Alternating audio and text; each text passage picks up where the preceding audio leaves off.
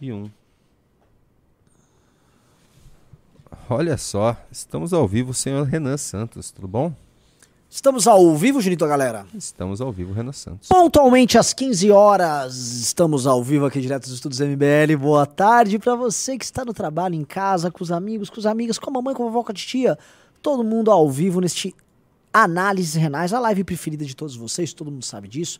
Inclusive a produção já nos afirmou, em silêncio, claro, de forma muito discreta, que também prefere nosso programa a todos os outros, especialmente a live do Arthur Val e detalhe. Tudo bem, mas a gente até aceita a galera que gosta deles, eles são muito simpáticos. Olá, galera.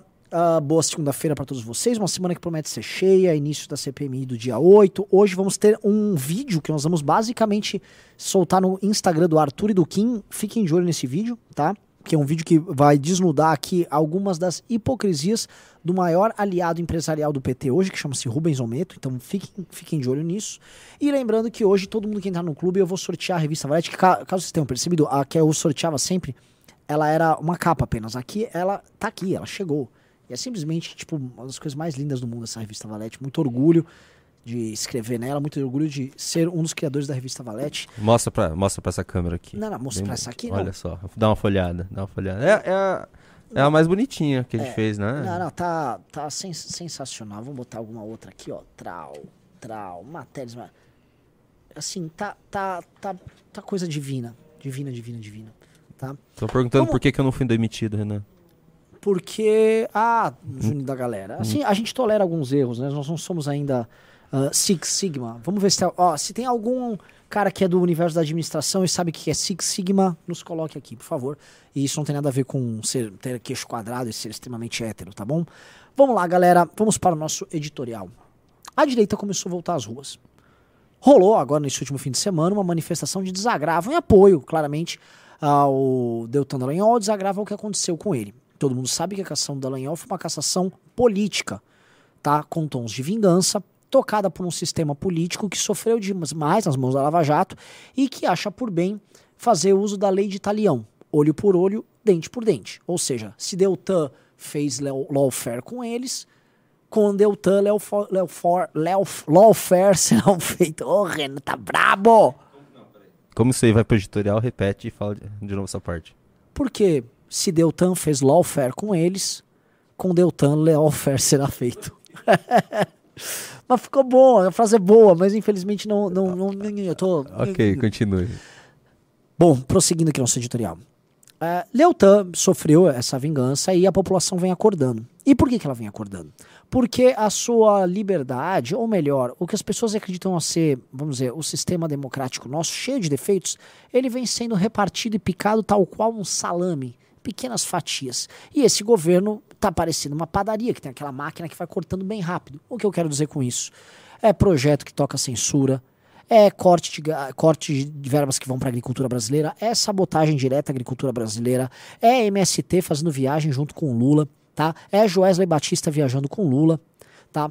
É ataque direto à liberdade central das pessoas, que é liberdade de expressão, tá? É censura às redes sociais, é censura a humoristas, através de uma lei que passou, e vamos lembrar sempre que passou, com o voto de bolsonaristas, tá? Pra gente nunca se esquecer disso, especialmente do Eduardo Bolsonaro. É projeto para aumentar a carga tributária sobre a classe média, especialmente no que concerne a imposto de renda, tá? Então, para onde você olha, você vê um governo trabalhando contra a própria população. Aí você fala: "Ah, mas eles têm um grande propósito". Qual o grande propósito? Fui abrir aqui o noticiário, vendo a viagem pro pro Japão, e todo mundo sabe, inclusive quem tá no clube MBL, vou ter notícias sobre isso. Né? O Itamaraty inteiro sabe, tá dando risada que o Lula só armou essa viagem pro Japão porque a Janja queria ir pro Japão. Foi lá, passou vergonha, não foi recebido pelo Zelensky. O Brasil foi tratado como um país de segunda categoria na reunião do G7, como alguém que nem deveria estar ali, que vem se comportando como um dissidente pró-Putin nessa questão da Ucrânia. E aqui eu tô falando o seguinte, tô falando do interesse nacional, tá? Eu não sei o que o Brasil tem tanto a ganhar com a China, a ponto do Brasil se indispor com todas as outras grandes potências globais. Tá valendo tanta pena assim? A pergunta que fica. A resposta a gente vai saber logo mais, mas claramente o custo que vem sendo imposto a nós é grande. E o Brasil está sendo tratado como uma piada internacional, já dando seguimento ao que ele estava figurando quando estava o Bolsonaro presidente. Saímos de um presidente que falava I love you, I love you, pro Donald Trump, para um presidente que não falou I love you ainda pro, pro Putin, mas tá, já tá falando russo em termos de política internacional, tá? Que é bem vexatório pro Brasil. Prossigo, tá? Este cenário que as pessoas percebem e começam a se rebelar, ele teve dois estopins na última semana. O que fizeram com o Léo Lins e o que fizeram com o Deltan Dallagnol. Mais de 5 mil pessoas foram às ruas em Curitiba e outras centenas foram em Maringá, Londrina e outras pequenas cidades no Paraná tá? Dando o tom de que as pessoas começam a se irritar e as pessoas aceitam ir às ruas. As pessoas estavam vestidas de verde e amarelo com cartazes dizendo Supremo é o povo, pedindo golpe de Estado ou coisas estúpidas? Não. As pessoas estavam lá em apoio ao Deltan Dallagnol. E veja, eu sou extremamente crítico a culto de personalidade, a puxa-saquismo, a geração de uma espécie de uma idolatria cega. Vimos algumas pessoas praticando isso? Vimos. Mas eu não sei se o Deltan, e eu espero que o Deltan, neste momento, quando a, a espada está na cabeça dele, não se comporte como tal. Nós temos agora que agregar força, sabendo que a agenda que vai colocar milhões de brasileiros na rua, que é o necessário para poder fazer frente ao PT e ao STF, eles não sairiam às ruas apenas por conta do Deltan, mas sim por outros temas. Até porque, como eu disse, o que a gente vai enfrentar aqui não é específico do Deltan. O próximo aí para guilhotina, em termos políticos e eleitorais, chama-se Sérgio Moro. Sérgio Moro vai ter julgamento do processo dele e as chances dele ser derrubado são muito grandes. Tá? Sérgio Moro sendo derrubado, abrindo espaço, não especificamente para o senador que vai entrar no lugar dele, no caso Paulo Eduardo Martins, lá do Paraná, mas abrindo espaço para a ideia de que a vingança se consumou, que a Lava Jato e os seus foram derrubados, que posteriormente eles poderão ser presos e que o poder da urna ou o poder da tal democracia que o dito sistema usa para se defender é meramente ilusório. O voto e a urna servem para justificar o sistema vigente, muito pouco democrático, mas não servem para justificar a eleição daqueles que são considerados inadequados pelo sistema. Esta é a grande verdade. A urna, o voto, os sufrágios democratas são democratas que gostam de relativizar essa ideia muito incômoda de democracia. E em tudo o sistema vê problema na democracia. O sistema não gosta de ver pessoas se manifestando de forma divergente em redes sociais. Então cala as redes sociais. O sistema não gosta de ver gente que prendeu, vamos colocar aqui, que usou o judiciário para prender quem era considerado intocável, as vacas sagradas do sistema político brasileiro. Não, esses caras não podem nem sequer entrar no jogo político. Derruba, derruba, tira do ar. Acaba com o mandato. O sistema também não gosta de uma coisa que é bem clara e que já vem botando terror neles há coisa de 10 anos. Gente na rua. Eu já vi uma entrevista do Gilmar Mendes falando em disciplinar né, e criar, vamos dizer, uma legislação específica para grandes aglomerações, para manifestações, tendo em vista o que aconteceu no dia 8. Como se o dia 8 fosse uma justificativa histórica para que seja disciplinada a atuação das pessoas nas ruas. Olha, não pode tantas pessoas, tem que ser assim, tem que ser assado transformando um que sempre foi um direito civil básico de qualquer democracia, e vou colocar aqui um ponto, até ditaduras permitem isso em determinados locais, em algo a ser regulamentado e disciplinado pelo sistema que tem medo das manifestações. Sistema que ele próprio não consegue colocar gente na rua. Sistema que é incapaz de ter dentro dele nomes capazes de mobilizar as pessoas não apenas para ir para a rua, mas para ir para a urna também, a ponto de terem que ter, fazer uma aliança com o Lula para todos juntos retornarem ao poder. Então eu não duvido, pessoal, que indo às ruas, um dos passos deles vai ser regulamentar e disciplinar a ida das pessoas às ruas, até porque as pessoas não sabem as ruas. E justamente as manifestações mais ordeiras que nós tivemos, que foram as manifestações convocadas pela direita, não a direita maluca que ficou na frente de quartel, mas a direita que é a favor da democracia e que derrota a esquerda fazendo uso dos instrumentos democráticos, ah, eles vão querer mexer, eles não vão querer aceitar. Mas o clima vem esquentando. O MBL, para vocês entenderem, ele esteve presente, foi um dos que convocaram as manifestações, os atos, vamos chamar de ato, que aconteceram em Curitiba, Maringá, Londrina neste último fim de semana. Esteve junto com o Vem Pra Rua, esteve junto com o, como é que é, Curitiba contra a corrupção, esteve junto com gente do Partido Novo, tinha bolsonarista, tinha lá os delegados, isso, aquilo, mas o MBL esteve lá. E o MBL estará nas ruas aí ao longo dos próximos meses para a gente criar algo novo. E o que, que é esse algo novo? O que, que pode despertar das ruas? A gente sabe que algumas coisas não podem despertar.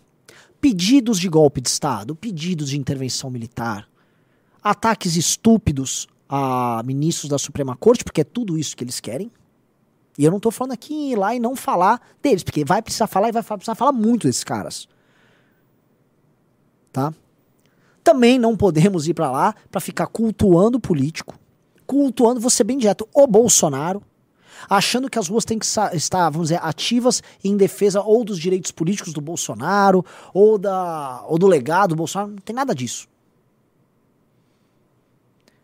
Se a gente eliminar essas sete hipóteses que eu coloquei aqui, que são hipóteses que acabam com as ruas, as chances de manifestações terem sucesso são muito altas, porque uma agenda ficaria solidificada e impediria uma série de coisas. E eu vou falar o que está acontecendo agora nos bastidores em Brasília.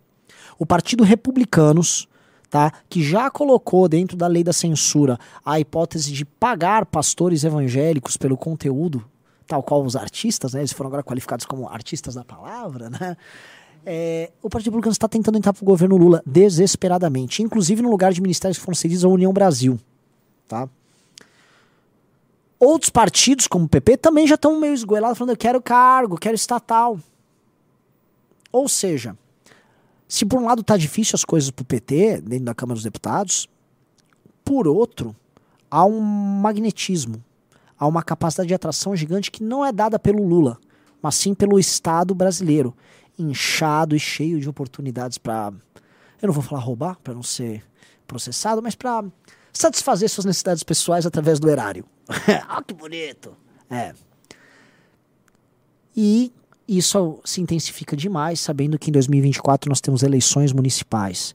E nas eleições municipais, uma coisa que acontece é as eleições, as alianças locais, elas se dissolvem e surgem para compensar a perda de cargos em âmbito municipal as alianças nacionais, em que as forças políticas assim restabelecem suas estruturas de poder apenas em outra instância do Estado brasileiro. Tá? Então isso tende a acontecer e os partidos de olho no que vai acontecer em 24, que vai dar o tom de 2026, podem começar a se mexer agora. O Republicanos é o primeiro. E a gente vai ficar muito de olho, porque é supostamente um partido conservador, Republicanos é um partido de direita. E as ruas, sempre elas, podem calar essa vontade. Eu tenho certeza que todo mundo que for candidato a prefeito em grandes cidades vai ficar morrendo de medo de ruas e manifestações dando o tom de uma oposição forte e dura. Então fiquem de olho, tá? Logo mais você será convocado. Maravilha, senhor Renan Gostaste, Luquinho, o, o Junito? Gostei, Falei bastante. Gostei. Sim, eu acho que dá pra gente ficar um pouco mais nesse assunto e discutir um pouco mais sobre essa, esse ato que teve em Curitiba porque você sente que ligou um, um pequeno alerta em Brasília? Sim. Deixa eu te mostrar por quê.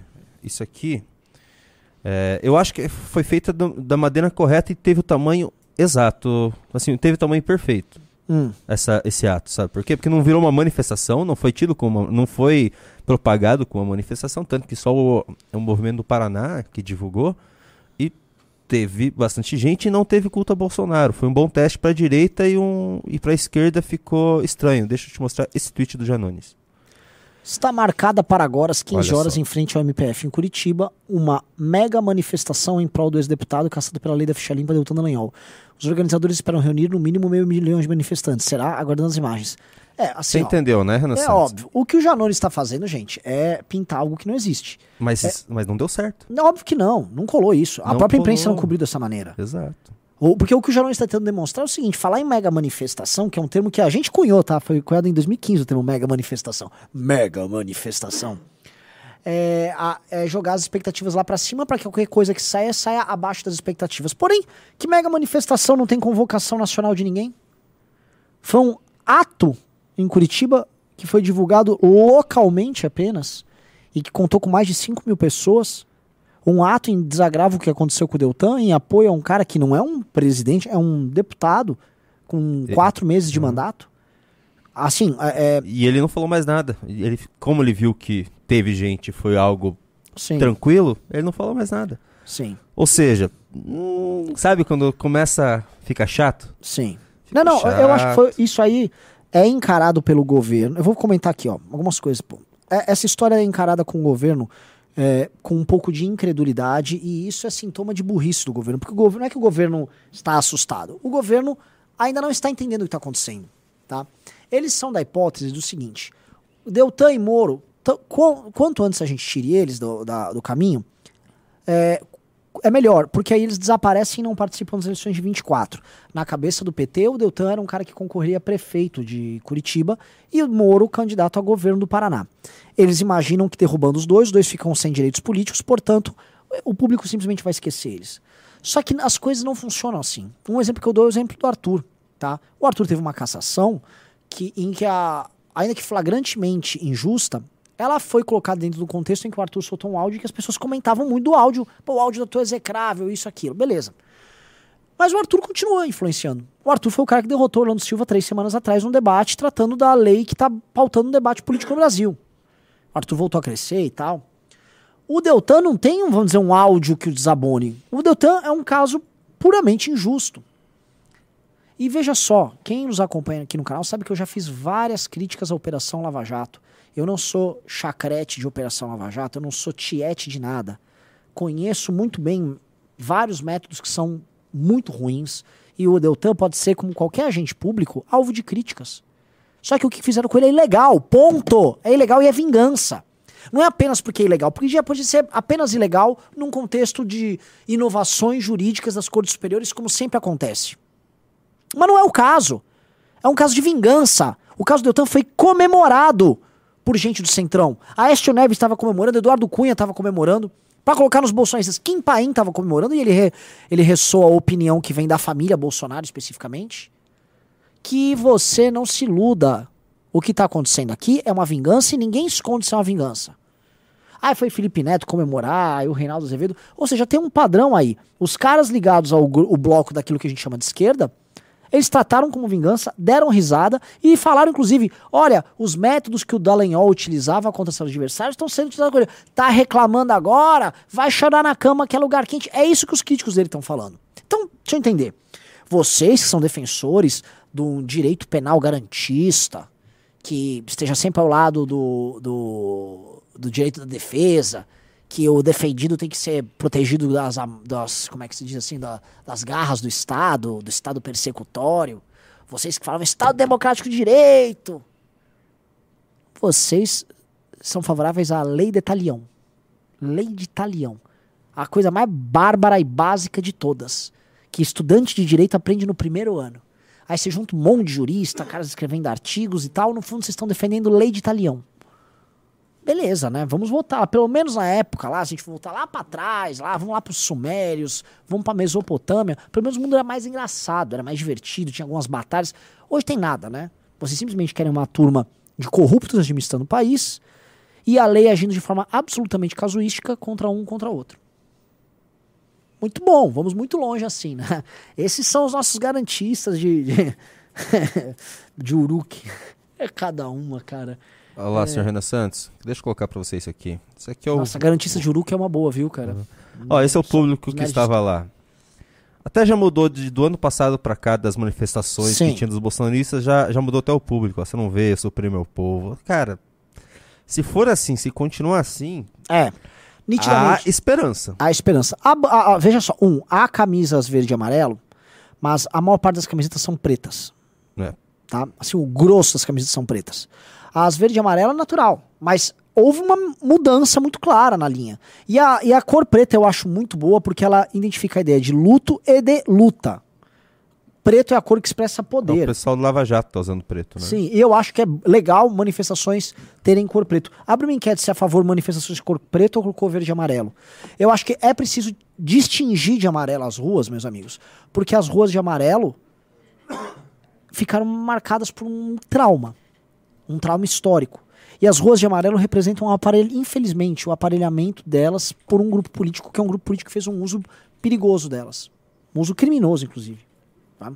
Então, eu gosto da ideia de preto, acho que isso diferencia demais e eu acho que isso trabalha melhor a, a, a ideia de um novo momento em que o amarelo não é mais a cor de uma facção política, mas sim o preto a cor que, olha, inclusive o, o, o, branco ele é a soma de todas as cores, né? E o preto é a, ausência de todas as cores. É como se você tivesse deixado seu tom ideológico em casa e tivesse ido apenas como cidadão, né? É, gosto, dessa, gosto dessa perspectiva. Então, o preto pode ser uma cor, fora o luto, né? Morte da democracia, morte das liberdades é, nossas, tá? Tô vendo aqui enquete 93% ah, preto. Eu acho que a gente não tá também naquele momento. Ah, não, vamos retomar o verde amarelo. A gente não tem nada aqui. O verde amarelo é a cor do Brasil. É a cor do Brasil. Tá? Nós não precisamos ir lá com o verde e amarelo do Brasil. Vamos lá obter um- um- um- uma, uma vitória e entender que o verde e amarelo foi maculado por gente que participou daquele dia 8 horroroso, por gente que ficou na frente do. do. acampado em frente de quartel, tá? Ah, Junito, outra coisa que é importante colocar aqui, né? Nessas manifestações não houve o famoso culto ao Bolsonaro e disse que ninguém subiu no caminhão de som pra ficar falando do mito, mito injustiçado isso, mito injustiçado aquilo. Aí tá? te- e teve bolsonarista no caminhão. Teve né? bolsonarista. o Van Hatten, teve no Sim. caminhão, teve a galera lá e não teve culto a Bolsonaro. O Ou perigo, seja, eu vou falar o perigo. Ah, o- tem muito bolsonarista que tá realmente querendo tocar, entendeu que as coisas precisam andar e que viu. Gente, aliás, se você é bolsonarista que está a- a- a- vendo essa live, por favor, comente aqui, tá? Ah, o Bolsonaro deu declarações claramente que desincentivam manifestações e que desincentivam a luta política contra o PT. Ah, precisamos ajudar, não sei o quê. Aí eu vi alguns bolsistas falando, não, mas isso aqui era estratégia dele, ele é um estrategista. Sempre com a ideia de que o Bolsonaro, que perde tudo, ele perde tudo, ele é um estrategista. Ele sempre tá com alguma estratégia. A estratégia agora é ser covarde com o PT, a no- novidade na mesa dele. Então, a, a estratégia dele é essa. Ah, vou serei agora, seremos covardes contra o PT. Agora vou dar entrevista falando que eu vou colaborar com o governo, que ninguém quer. Não, eu quero muito ir contra o governo. Eu quero ir totalmente contra o governo. Eu não vou colaborar com um governo que luta pra acabar com as nossas liberdades. Não existe isso. Papo é esse, colaborar com o governo do PT. Precisamos ajudar aqui e ali? E mesmo se fosse uma estra... qual é a estratégia dele com isso? Então, os deputados bolsonaristas e mesmo alguns influenciadores bolsonaristas já perceberam que eles precisam tocar as coisas sem ele. O problema, grande parte destes influenciadores ou parlamentares estão encalacrados lá no processo Xandão. Então eles não têm muita voz ou muita dizer, autonomia para poder agir. Quem tem? Ou gente que não cometeu esses erros, esse é o nosso caso e caso de outros, ou gente que não tem nada a perder. Por exemplo, Carla Zambelli. Me preocupa muito uma figura como a Carla Zambelli, que desde a época das manifestações do impeachment da Dilma, eu sei que isso já, pô, isso já faz muito tempo pra muita gente, né? Oito anos e tal, come- isso aí começou. Mas vou contar pra vocês, a Carla Zambelli nunca organizava nada. A gente tacava uma data, a gente vem pra rua divulgava, botava dinheiro, a gente especialmente fazia muita divulgação de rua. E pode contar, se rolar uma manifestação de rua, uma coisa que o MBL sabe fazer é rodar as ruas por semanas divulgando. É lambi-lambi, é panfletaço, é adesivaço, é buscar dinheiro pra impulsionar. Essas Carlas Zambellis, elas querem ficar tudo de mão beijada, bota um caminhão no lugar e fica lá dando uma de bonitona.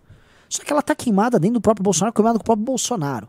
E gente como ela, na ânsia de recuperar o Bolsonaro, pode levar tudo a perder, porque ela é individualista, ela só pensa nela. Essas são as figuras mais perigosas. Eu tô vendo dentro do bolsonarismo parlamentares muito conscientes que não querem embarcar em furada, tá? Vou fazer elogio aqui. Teve parlamentar muito consciente que não tá entrando, ó, não quer entrar em furada não. E esse é o ponto. Tem que agora jogar o jogo. Jogar o jogo. Tá? Ah, Deixa eu colocar mais um vídeo pra gente ilustrar um pouco, senhor Renan Santos. Vou colocar a câmera em mim, eu não coloquei nenhuma vez, né? Só pra sa- cara, pessoal ver que eu tô não aqui, vão ó. derrubar se botar Globo News? Mas isso aqui é no Twitter só um... Será? Acho que não. É? Você acha que não? Você acha que... É no Twitter isso.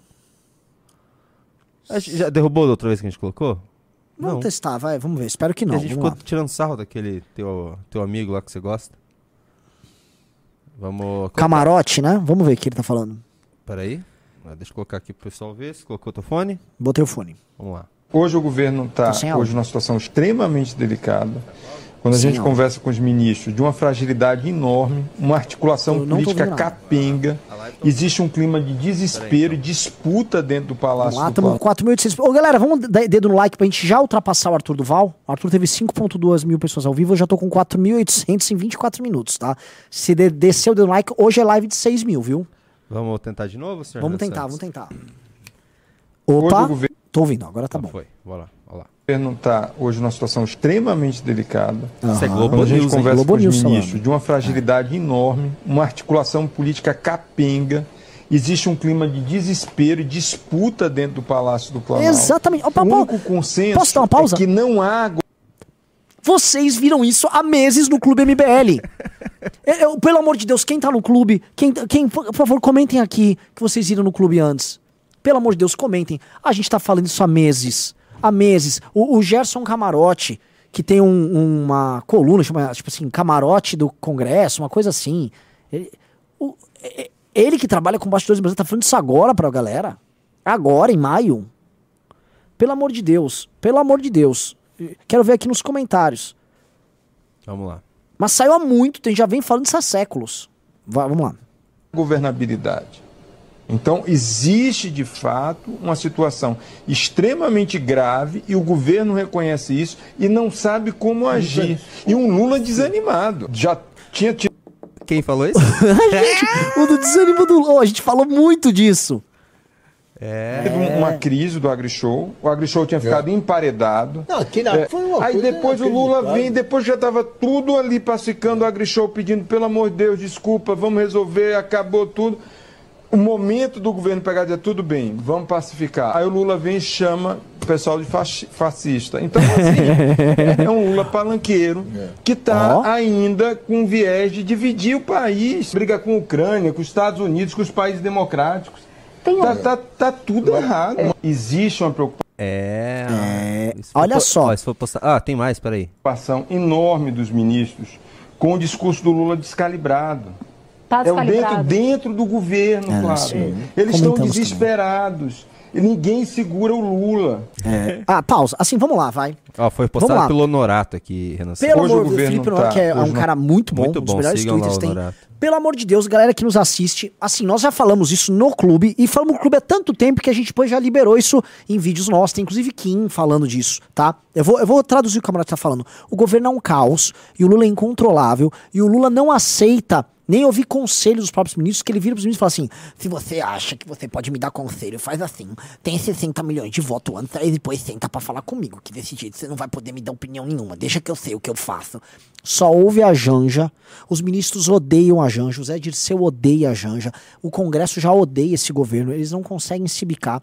Tá um caos completo. Lula tá com medo, tá desanimado. Ele achava que as coisas iam se resolver sozinhas, pra ele não se resolvem. Ele achava que só dando a- a- as, as palavras dele pelo mundo, o dinheiro ia fluir, ele ia voltar a ter um boom das commodities, sendo que o Brasil vive um boom das commodities. Veja que interessante.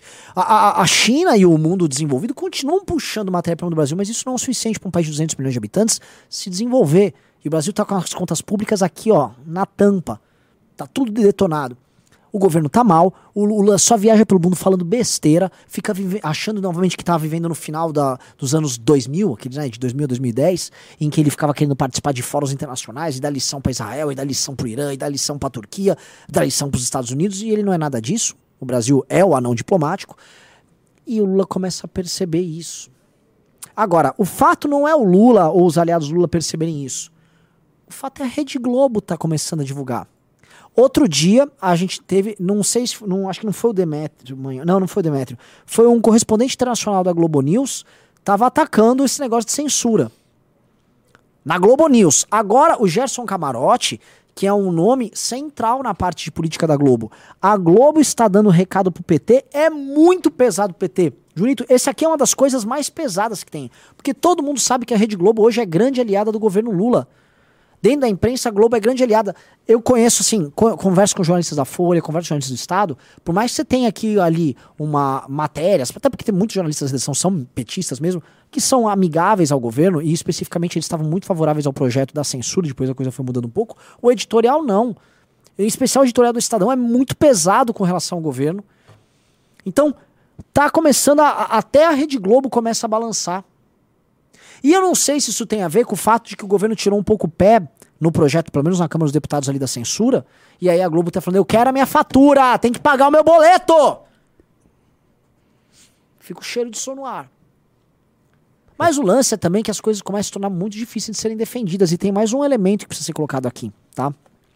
A Globo faz parte de um determinado consenso liberal internacional, tá? Um liberalismo progressista, representado maiormente pelo Partido Democrata nos Estados Unidos, mas você pode botar Justin Trudeau, você pode botar o Macron, você pode botar, botar todo o Partido Trabalhista quanto o Partido Conservador, esse grupo do, do indiano lá que tá no poder lá na Inglaterra, tá? É, esses caras conduzem uma determinada linha, que é esse progressismo liberal, de ONGs e fundações, de cultura woke, que a Globo está fortemente inserida.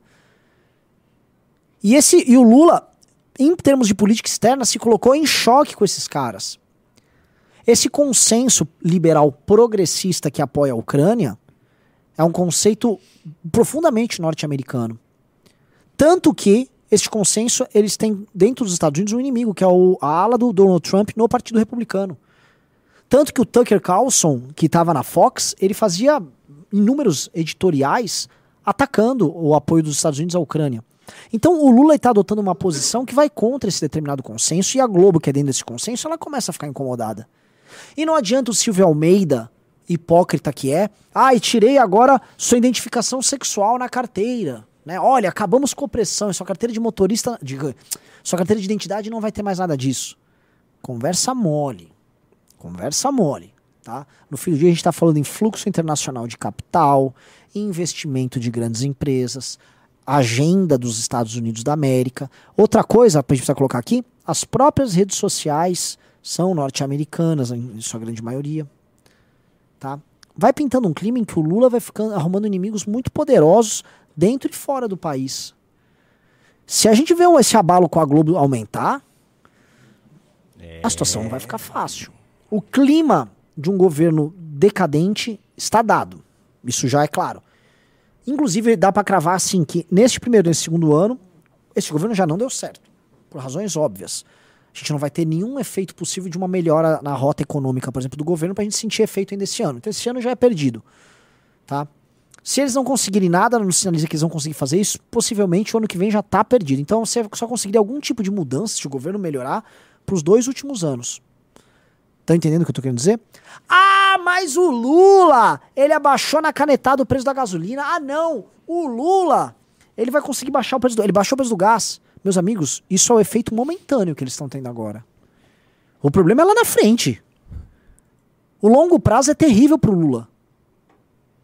E aí, aí, meus amigos, para quem sempre foi oportunista em termos políticos e culpou todo mundo, ah, pegou um país arrumadinho do Fernando Henrique Cardoso e ficou chamando de herança maldita. E aí aproveitou um crescimento econômico que não mereceu ter, porque não foi obra deles, o crescimento que a gente teve no começo da, da primeira década desse século. Esses caras, assim, Karma e Zabit, esses caras estão estão pagando por tudo que fala, estão pagando pela boca, estão pagando velho. Porque a pior coisa para eles, assim, os caras foram presos, os caras comeram pão que diabo amassou, saíram da cadeia numa armação, vamos falar real, aí chegaram ao poder, aí estão aqui no poder, e aí acharam que não, agora a gente recupera o Brasil, aí fica tudo bem. E não. Olha só. Olha só como é que é o karma. Estão fazendo um governo porcaria e aí eles podem perder algo que nem a Lava Jato conseguiu tirar, que é a popularidade do Lula junto aos mais pobres. Já pensou nisso, Junito? Pensei. É a maior derrota histórica que o PT pode ter. Tá? E nós, e, diferente das dicas do ex-presidente Bolsonaro, nós vamos contribuir, não com o governo, mas contribuir para isso acontecer. Vamos contribuir para o Lula se queimar com todo mundo, sim tá bom? Porque um cara que quer fazer populismo para retirar as liberdades das pessoas, esse cara tem que se danar. Tem que se danar. Tá bom? E outra coisa, tá? O eleitor dele, não importa se o eleitor de classe média, o eleitor mais pobre, tomou uma decisão política em ter o Lula lá. Então, é o seguinte, eles que arquem com as consequências da decisão política deles também, porque é todo mundo adulto.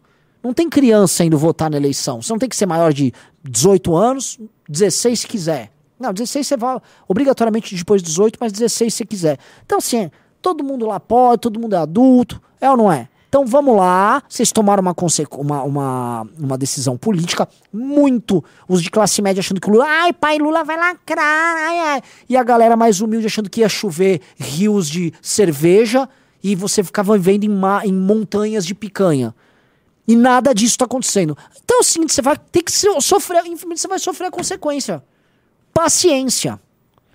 Outra coisa, outro ponto sobre as manifestações, esse ato que teve final de semana, Renan Santos, é que tirou um pouco essa. Então, mais de quem participou, que teve, como eu falei, o Van Hatten estava participando, Renan Santos, não teve o pessoal antidemocrático lá. Então, o próprio o STF, o próprio sistema, perde esse. Perde. Perde essa narrativa de que quem vai pra rua contra o Lula é antidemocrático.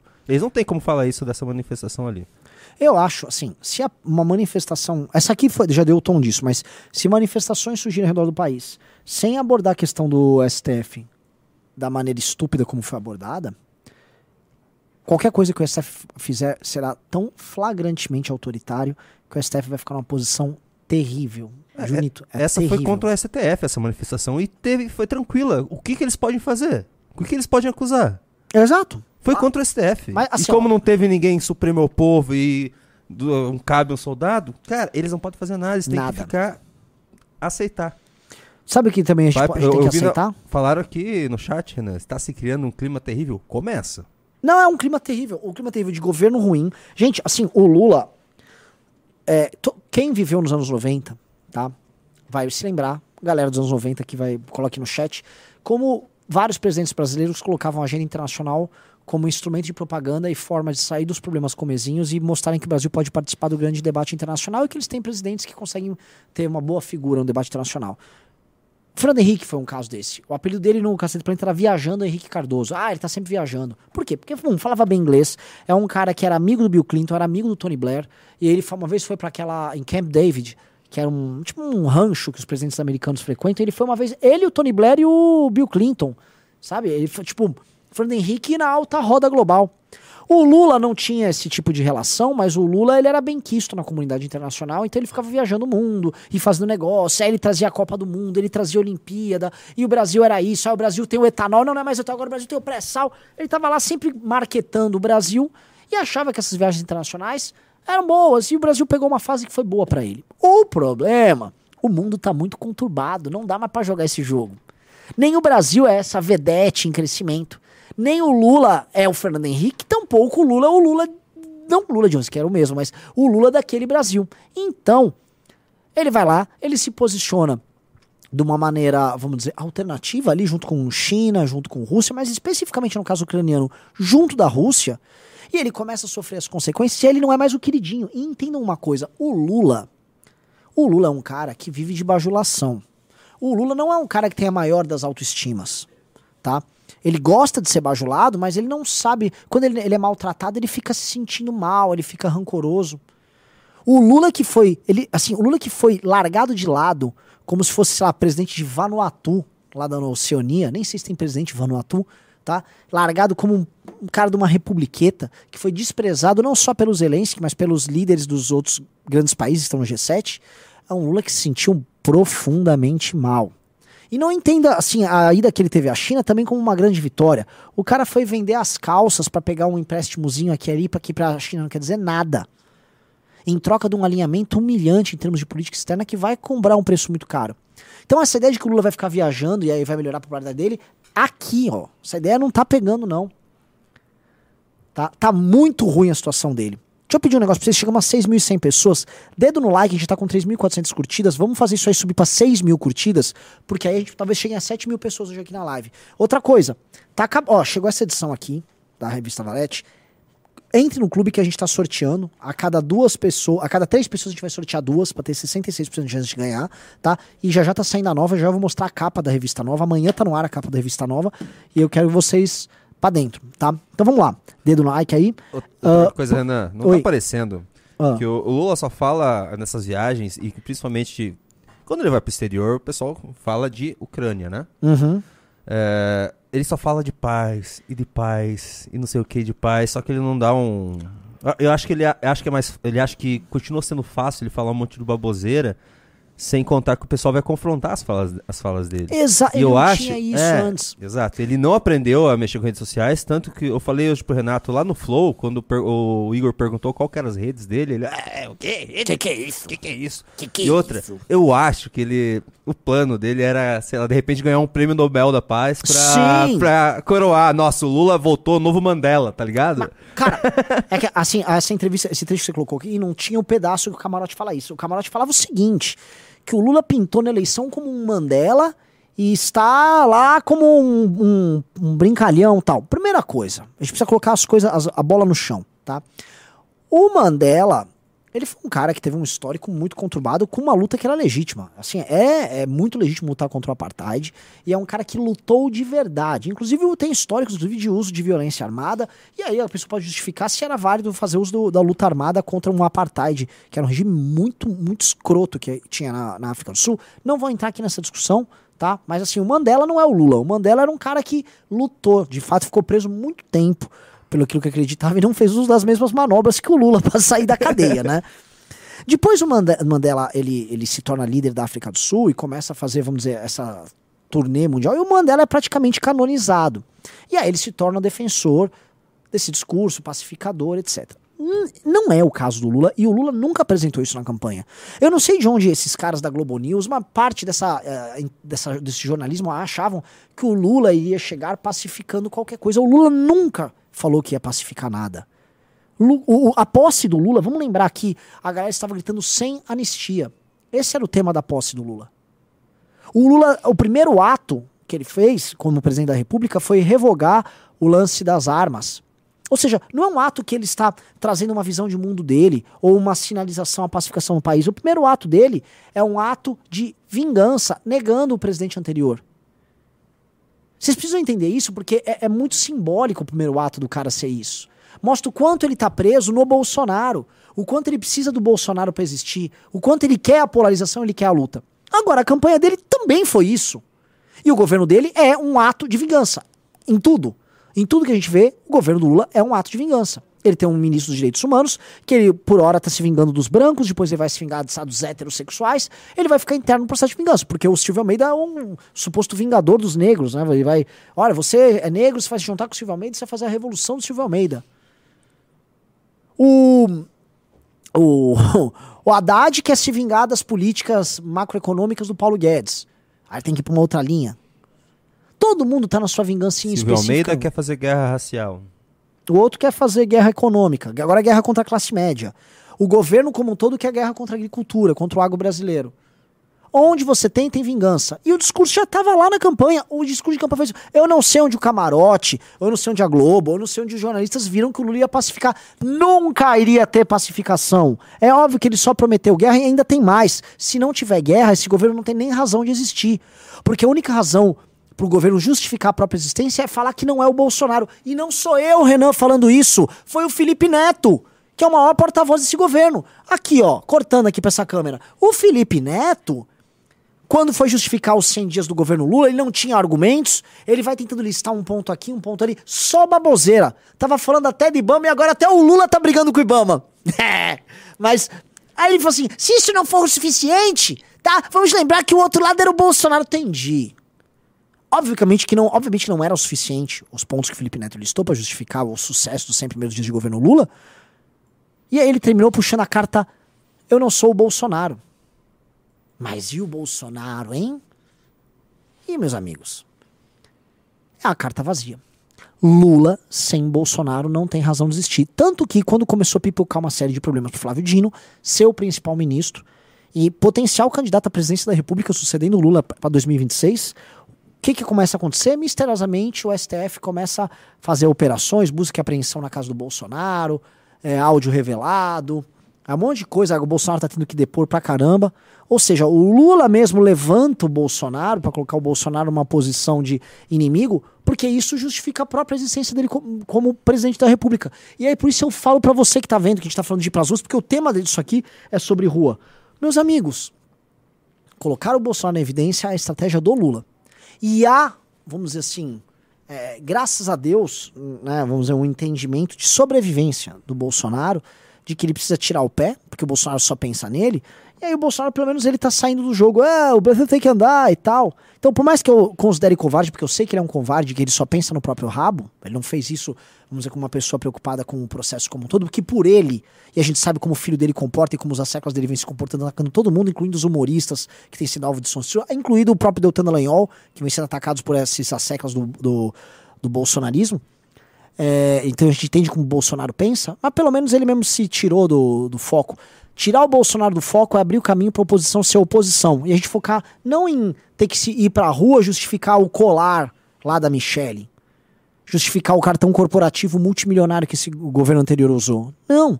Vamos lá, bater no PT. Vamos lá atrapalhar o PT, vamos lá construir o caminho eventualmente para uma queda do Lula. Nossa, eu, por exemplo, agora vamos tratar especi especificamente de quem era mais bolsonarista e foi para essa manifestação. Imagina que, que bom pro Doutor não precisar ficar. Ter, é, poder de, é, ser contra, vamos dizer, denunciar o STF sem precisar defender isso, sem precisar puxar, passar pano para colar tá da Michelle. Sim, é. Gente, é, é libertador. Porque assim, entenda assim, uma quantidade enorme de pessoas não quis ir para as ruas em 2000 e de 2019 em diante, porque essas pessoas basicamente não eram. O que está acontecendo? Qual câmera eu olho? Vocês estão me confundindo. Tá. Essas pessoas basicamente não querem. É... Essas pessoas não. Bom, já me perdi. Tá dando problema numa câmera aqui, aí eu Agora vai, continue. As pessoas não queriam ir numa manifestação em que você tem que ficar justificando e cultuando um presidente. Entendam assim, Houve manifestações em 2019 que as pessoas cantavam Bolsonaro, eu te amo. Bora, abre uma enquete aqui. Pergunta assim: você acha correto cantar Bolsonaro, eu te amo numa manifestação? As pessoas cantaram Bolsonaro, eu te amo. Imbrochável, elas repetiram as, imbrochável. O cara, no, assim, pra vocês entenderem o nível, é que as pessoas entraram numa loucura.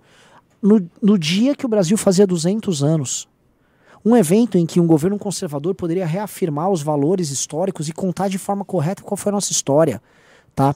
O governo conservador poderia contar que o Brasil não foi a, a independência do Brasil não foi fruto do ah o, o Dom Pedro I estava com diarreia. Ah, o Dom João VI era só um covarde, glutão, e a mulher dele queria fazer sexo por aí. Ah, o Dom Pedro I ele só queria fazer sexo com escravas. Não, tinha a oportunidade de contar uma história belíssima de estratégia da família real portuguesa que veio para cá, de construção do único país que não se dividiu em, em números, não se fragmentou, como aconteceu com a América Espanhola. Das lutas da Maria Quitéria, vamos falar do José Bonifácio, vamos falar de todo mundo, não falamos de nada. O presidente subiu num caminhão de som e ficou cantando Imbrochável. Ele ficou falando que ele, basicamente, não tem problemas de ereção. Ah, eu tenho mais de 60 anos, não tenho problema de ereção. No fundo, ele está falando isso. Porque ele queria demonstrar, porque algum estrategista da turma dele falou: você tem que mostrar que você é viril, entendeu? Que você é um homem que não tem problemas de ereção. E aí o cara com o Brasil fazendo 200 anos, um conservador, ficou falando que ele é imbrochável. Isso não pode ter, meus amigos. Isso afastou muita gente. E essas pessoas, que é um Brasil mais silencioso, que é um Brasil que não está cultuando político, se essas pessoas voltam para as ruas, tudo muda.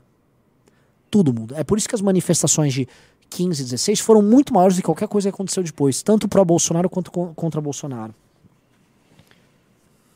É. Pessoal, já que vocês estão aí, estão bem animados no chat, tal vocês se inscreverem nesse humilde canal pra gente chegar a 80 mil inscritos. Vamos tentar chegar. Está 80 já, vamos tentar chegar ah, a 81. Tá 80? Tá 8,600. Se a gente fizer um esforcinho, a gente já chega em 81 mil inscritos aqui no eu canal. Quis dizer 90. É, outra coisa que eu queria pedir pra vocês. É, entrem no clube, cara. Tô sorteando. Ó, vai acabar essa edição da Valete, que é uma edição linda. Assim, a maior capa de toda. Lindíssima, lindíssima. Icônica demais, tá? É... Renan. Eu vou sortear. A cada três eu sorteio dois. Aliás, Plito, já me manda, eu quero fazer o sorteio dos primeiros dois aí. Renan Santos. Oi. Você quer continuar nesse, nessa pauta ou você quer partir para o react que a gente tem dos Galos Feios? Que estão, inclusive, nesse momento ao vivo e a gente está com mais uh, audiência que eles. Eles estão ao vivo no, em algum podcast, acho que é o Inteligência. Ah, é? E a gente está com mais audiência que eles. Que é porque eles falaram uma bobagem. Vamos lá, vamos Uma bobagem vamos, vamos reagir. Esses... Eu queria. Eu, o, Renato colocou isso na live dele de manhã, mas eu queria que você visse também, que eu acho interessante você. Só falar um caso, o Noob Saibot, que sabia que Noob Saibot seria o contrário, quer dizer Tobias Boom, né? Tobias Boom é um dos criadores do Mortal Kombat. Noob Saibot era um personagem do Mortal Kombat. Ele disse o seguinte: Caramba, você sabia disso? Sabia. Uau! Ele disse: Parabéns, Renan. Vejo que andar com o Kim tem te feito muito bem. Ô, meu querido. Ô, meu querido. O Kim é meu bebê. Mas para não falar que, pô, eu sou, eu sou um amigo mais velho que o Kim, eu e ele fundamos o MBL juntos. Ô, cara, tem, que história é essa, mano? Eu e o Kim, a gente se fala e anda junto desde sempre. Minha opinião sempre foi a, a minha e a dele. Nossas opiniões são iguais, em grande, em grande medida. Vamos ver que, que galã feio tá falando da gente aí. Não é da gente, ele fala ah, do Léo Lins. Léo Lins. Então vamos e, assim, ver. absurdo, cara. Vamos lá? Deixa eu só. Vamos lá, porque assim, já derrubou a audiência botar galã feio aí. Ah, não tem problema. Vamos lá. A gente vai só arrumar aqui pro pessoal ver. Pronto, tá vendo? Vamos lá. inconstitucional e ilegal. Mas eu falei, Leandro. Eu falei vamos lá. ontem. Alguns que- pontos, né? Alguns pontos, Um sim, né? Eu falei sim, falei que nem, nem não, não é algo que eu concorde Deixa eu colocar de, mais de forma integral. E você Hum. está correto, né? Inclusive, entende muito mais do Aí. que eu. que Sou eu Sim, para é- debater é com você, mas a gente também ressaltou isso ontem, tá? Assim, assim, bem honesto e justo aqui com o nosso Hum. ponto a respeito do tema. Só que hoje um- teve um perfil aqui, o Helder, que Hum. trouxe algumas falas do Léo Lins no. Porque muita gente não sabe nem o que, o que aconteceu, né? O que esse... Porque as pessoas não assistiram esse especial dele, né? E o Muita Ah, gente assistiu. MPSP Muita oficial gente assistiu. da, da Justiça. ah, não, desculpa, para encerrar, a Jojoca, Jojoca, que é uma produtora aqui de conteúdo, teve estômago para assistir o especial do humorista que foi retirado do ar. Eu vou mostrar aqui algumas frases para a gente ter uma ideia, né? Porque a gente mostrou, falou sobre, mas tem aqui uma dissecando o especial, o tipo de, de pia- piada, Piada, né? é, tipo de, de Eles, piada. Assim, Ai, eles, nossa. eles definem o que é piada ou não. Eles, devo- eles vão definir no final. É muito, é muito bom. É, porque o- eles, o- eles vão ensinar o Léo Lins como fazer piada. Que bom. Vamos ver. de diálogo que se tem nesse documentário. É, cheguei a chamar intérprete de Libras para ofender surdo e mudo. Outro dia vi um mendigo correndo. Tá atrasado para quê? Só se tiver voado a caixa de papelão, que é a casa dele. Tem piadas com sexo com animais. Nossa. Abre aspas para o Léo Lins, tá? Isso aqui frases do Léo Lins, do especial que foi retirado aí pelo, pelo Ministério Público de São Paulo. Pra menina do interior, perder a virgindade é fácil, é só ela correr menos do que o tio. Isso é uma piada pra ele, tá? É, abre aspas aqui pro Léo Lins. Tem cidades tão pobres que crianças da África mandam comida pra lá. Pessoas do Nordeste têm uma aparência primitiva. A prova que no Sul faz tanto frio que uma boate pegou fogo e as pessoas não saíram de dentro. Aqui, aqui, assim uma coisa. Imita uma pessoa e- falando ele- espanhol, ele- alegando que é uma língua divertida. O que aconteceu ali? Um estuprito. Nossa, posso participar um pouquinho? Só com a cabecita? Cara, isso... Sério. É indefensável. Agora, uma, uma Desculpa, parada mas assim, assim, deixa eu te ter- Fala sobre Thaís e Esse cara não tá entendendo que isso é um show de humor? Não, ele acha que. Isso é um show de humor. Acho é que o- o, o, o é o- Léo Lins acredita nisso tudo. É, não, assim, vamos lá, assim, nem vai continuar, porque eles vão... Sim. Então vamos lá. Mas vamos lá. quer, quer comentar isso aí? É que assim, esse é é tão burro. Ele tá. Assim, se eu botar. Eu volto a falar, se eu faço um, um filme contando. com cenas do Holocausto. Não, você tá louco? Isso é crime. Você tá mostrando, aí você tá incentivando o que aconteceu? Se eu mostro um filme passado num período que havia escravidão. Ah, olha só, tá incentivando. Olha essa cena, o cara tá chicoteando. Porra, gente. O cara lê, sair do campo em que a piada serve como um. Essa é uma piada que acelera no absurdo e brinca com isso. E brinca com. Porque o, o, o- cara não está fazendo uma- um discurso com uma apologia a isso. Ele está O objetivo desse cara no final é fazer as pessoas rirem enquanto fala do absurdo. Vamos continuar? Hum. Que melhora. A cor do meu filho faz as pessoas atravessarem a rua. Eu pensei que ótimo, é como se ele fosse uma ambulância. Fui em um lugar que estava tudo sujo, cheio de barro, parecia Brumadinho. Jesus no meu bairro fica atrás da cruz, mas oito furos viram a Marielle. As melhores faculdades de medicina ficam no Rio, o que não falta é cadáver para estudar. Um anão não é um homem bomba, é um homem estalinho. Cara, e não para, bicho. Sério. E vai adiante, né? A gente não Vai, vai ler todas, são mais de 40 tentativas, tentativas de piada. Tem comentário dele, inclusive numa matéria sobre a mãe da Isabela Nardoni está dando à luz novamente, que é irreproduzível. É irreproduzível, mas ele fez piada com isso. Deixa eu tirar inclusive, você tá? da Esse cara é um criminoso, cara. Esse cara é criminoso. Sério. isso daí é Criminoso, o melhor né? que ele consegue fazer, enquanto texto de piada, eu acho que é bom ele repensar a própria profissão. É, o nosso amigo Ele não precisa repensar a própria profissão. O Léo Lins, ele é hoje um humorista, humorista, vamos dizer, estrito senso, porque não é um global, por exemplo, vai, que tira sua fama e sua renda de outras coisas. Ele é o humorista mais comentado, que mais lota show. Ele é o maior humorista hoje do Brasil, por É. causa dessa repercussão de censura. Não, isso ainda fez ele estourar. Cara, ele tá. Sabe o que estão fazendo com ele? Ele tá virando o chapéu brasileiro, aquele David Chappelle, aquele norte-americano, que é muito polêmico. É negro. E faz um humor Pesadíssimo. muito pesado. Nesse nível o humor dele, tá? E, enfim, que também foi cancelado e que também virou um símbolo da luta contra a cultura woke. E aqui tá acontecendo isso. Aí fica esses mocinhos com essa cara indignadinha. Esse cara, esses caras não parecem aqueles tiozão da ditadura que queriam censurar Sim. tudo, morali é moralista. Não, é um morali Tem que moralizar. É um, é um morali- é um moralismo woke. Porque como eles acreditam na religião woke, como eles acreditam na religião do politicamente correto de forma clara, eles acham que são dogmas intocáveis. Você não pode brincar, você não pode fazer piada. Ah, então pra eles, não, não, não pode falar nada. Então o contexto da piada se torna uma blasfêmia. Ele tá blasfemando a religião woke ali. Então, Nossa, muito boa. Inclusive, é, é isso. eu, eu tô vendo o pessoal tratar o woke como religião. A a Mas é isso. religião. A religião woke é uma religião civil. Ela é uma religião ah, sem metafísica. Ela é uma, é uma religião de um. De um assim, é- tem rituais. O ritual. Você reparou que os brancos que ficam fazendo ah, ceninhas de se ajoelhar para negros no meio da rua É. são cenas de expiação, de estou pagando meus pecados. Aí você cria eventos e celebrações em que os brancos se colocam nessa posição ridícula. E que é ridículo, que é humilhante, é vergonhoso. Né? Cara, "Ai, por favor, ei, senhor negro, me perdoe. Per- Vá, vá- vá- plantar uma batata, esse branco idiota. Então, é- é- existe toda uma ritualística e existe todo um culto a- a- a- aos heróis da religião woke, que são as minorias oprimidas. E que pode ser qualquer um. E essas minorias não se comportam de maneira, é, vamos dizer assim, como santos que estão ascendendo, né? Não, não, eles são, eles são bem mundanos, assim, eles são bem vingativos. Então, tem Thaís Carla, que é bastante mundana, né? É.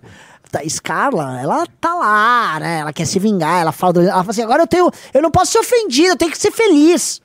Thaís Carla, que tem uma campanha nem um pouco humilde, ela quer mudar a disposição das- dos bancos, inclusive do corredor dos aviões, para ela e outras pessoas muito gordas conseguirem andar.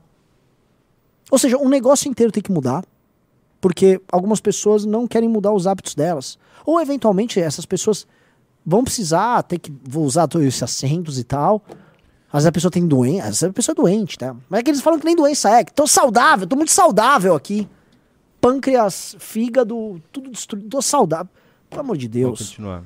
Tá bom. Será que a gente não pode pensar que o Léo Lins deveria ser preso por ser sem graça, por exemplo?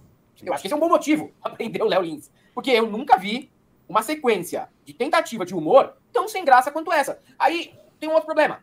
Sabe qual que é o outro problema? Um problema maior do que o próprio Léo Lins. Porque a existência de uma pessoa só, por mais famosa que ela seja, é um Ele faz problema... piada com pedofilia, Helder. É, pedofilia. não, Tá sei, cheio de crime sei. aí. Eu vi isso aí, eu vi, tá cheio de crime, E né? caras, que É, pra- nossa. e caras que praticam a pedofilia, por exemplo.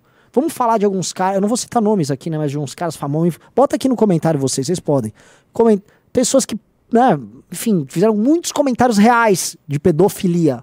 Como é que fica esses caras? Esses aí não. Vocês não ficam indignados, não? Porque é uma piada. É uma piada. A piada pode ser escrota. E não, vocês não são juízes de piada, vocês não são jurados de um campeonato de piada. O público é, e o público considera ele humorista, e o- Léo Lins faz turnê pelo Brasil. Faça seu humor progressista ali, entendeu? Faça seu humor aí. Ó, olha, eu- foi maravilhoso, eu pedi pra falarem de um, um pedófilo, Jogou uns três. mas né? não, não, tô, não, não tô citando quem é, não sei. Mas muitos nomes estão aparecendo, as pessoas estão falando, tá? É com elas. Vamos tá. lá. Ah, é que- é que fica ruim, porque estranhamente, Ana Santos, é, quando foi o. Como que é o nome do cara da Flórida, do governador da Flórida? Como é o nome do governador da Flórida que vai concorrer com o Ron? DeSantis. Ron DeSantis, ele aparentemente ele fez uma lei para endurecer, né, as penas para Pedofilia. pedofilia. E é- Sabe quem ficou contra? Não Certo- sei por quê. Certos movimentos. Certos movimentos trans ficaram contra. Por quê? Isso não, eu não consigo entender. Ou, ou, assim, gente, eu. Olha só. Eu, eu vi alguns nomes da. da Olavo de Carvalho, especificamente, vou ser bem direto, né? Falando assim, não. Primeiro eles falam no casamento gay, depois vão falar em. vão legalizar a pedofilia, vocês vão ver. Eu sou. Eu acho que as pessoas têm o direito de, de estabelecer as uniões civis delas, uma boa. Sempre fui favorável e não vou mudar isso. Agora, o movimento queer como um todo, especialmente essa ramificação deles que foi parar nisso aqui, vamos combinar que estão eles estão não tá longe desse, de- disso virar pedido por parte dessa galera. A tara que essas pessoas têm com criança é uma coisa impressionante, impressionante, tá? E eu vejo boa parte dos gays, do universo gay, e gente inclusive que foi ativista gay chocada com o que está acontecendo. Esses caras não refletem a forma como a maior parte dos gays pensam. Gays, lésbicas. Não, não, nem de longe refletem. Esses caras refletem uma agenda política específica que pega essas pessoas e utilizam como a minoria do momento, utilizam elas depois vão para a próxima. E vão para a próxima. E sempre aumentando o grau de radicalismo e aumentando o grau de ousadia nas suas proposições. Tá? As coisas que são propostas por eles e as coisas que eles obtêm através dessa manipulação das pessoas são horrorosas. Horrorosas, horrorosas, horrorosas. Eu tava vendo, o Renato postou Nossa, no, no- no Twitter. Que- a foto de uma, men- é uma menina, né? É. uma menina que fez uma cirurgia, ela arrancou boa parte do, vamos dizer, do músculo da coxa. Acho que o músculo posterior da coxa. E aí fez um, um- um pênis, é, um pseudo-pênis acoplado na pelvis dela pra virar um homem. A, a coxa absolutamente destruída, vai ter problemas de locomoção pro resto da vida. Porque, vamos falar a verdade, foi convencida através de uma agenda a fazer isso. Convencida através de uma agenda a fazer isso. Isso é doentio. Isso é doentio. Eu tinha separado já, só pra concluir essa E aí eu volto parte. a falar um negócio. Porque assim, Júnior, desculpa um negócio. É, ah, mas é mulher, vocês estão defendendo liberdade de expressão, e o que, que você acha disso, blá blá blá. Eu acho, olha só, eu sou a favor da liberdade de expressão. Mas crianças são crianças. Qualquer um que faz esse tipo de propaganda para criança tem que ser proibido. E mais, se o MBL chegar ao poder, não apenas isso será proibido para criança. Quem não obedecer à proibição de fazer propaganda dessa agenda escrota para criança, vai em cana. O Brasil não vai, não vai ser bagunça. O MBL vai chegar no poder e esses caras. O Brasil não vai ser playground de sociólogo vagabundo norte-americano que vai ficar brincando com a sexualidade dos outros pra criar uma indústria e ficar vendendo remédio e ganhando dinheiro em cima deles. Tá? Nós vamos pra cima desses caras. Eu sei que vai ter liberal e libertário. Vai plantar batata, meu velho. Olha isso aqui. Só pra concluir essa parte, a gente volta pra. pra. pro React, Renan. Olha isso. 280 crianças e adolescentes trans fazem transição de gênero no hospital das clínicas da USP. Veja vídeos com que eles contam sobre esse processo. A Globo, né, no caso G1, fazendo uma matéria romantizando o uso do aparato público aqui de São Paulo, que é o Hospital das Clínicas, que é da USP, para isso. Eu quero saber o seguinte, se o Tarcísio já derrubou isso. Eu vi o Guto indo para cima, eu vi alguns deputados indo para cima, mas não sei no que deu. Falaram até em CP... até uma CPI rodando disso agora, né? Mas isso tem que ser bloqueado. A USP tem que parar com isso. O governador tem que agir nesse caso. Então, vamos voltar pra. que fica É, a interessante. existência de uma pessoa só, isolada, embora seja famosa, é um problemão. Mas já parou pra pensar que nós temos uma parcela da população que consome isso, e não é uma parcela irrelevante, é uma parcela bem relevante. Acha uma pausa. disso, Esse cara fala que isso não é humor, mas ao mesmo tempo é uma parcela relevante que consome o conteúdo do cara. As pessoas normais que não são doentes É. mental, elas consomem isso e gostam. Porque é legal. Elas entendem que isso não é realidade, isso é ficção. Isso é uma peça. Sim. As pessoas não vão na rua. bat- O Renato trouxe isso, Renan Santos, que na época da. Dan Stubert, que ele fazia aquele cara que batia na esposa com raquete. Uhum. ah, as pessoas batiam na. Fez, fez tanta fama que algumas pessoas, uma- umas tiazonas, iam bater nele na rua. Sim. Não, Esses caras são as tiazonas que. exatamente. Vilão de novela antigamente apanhava na rua.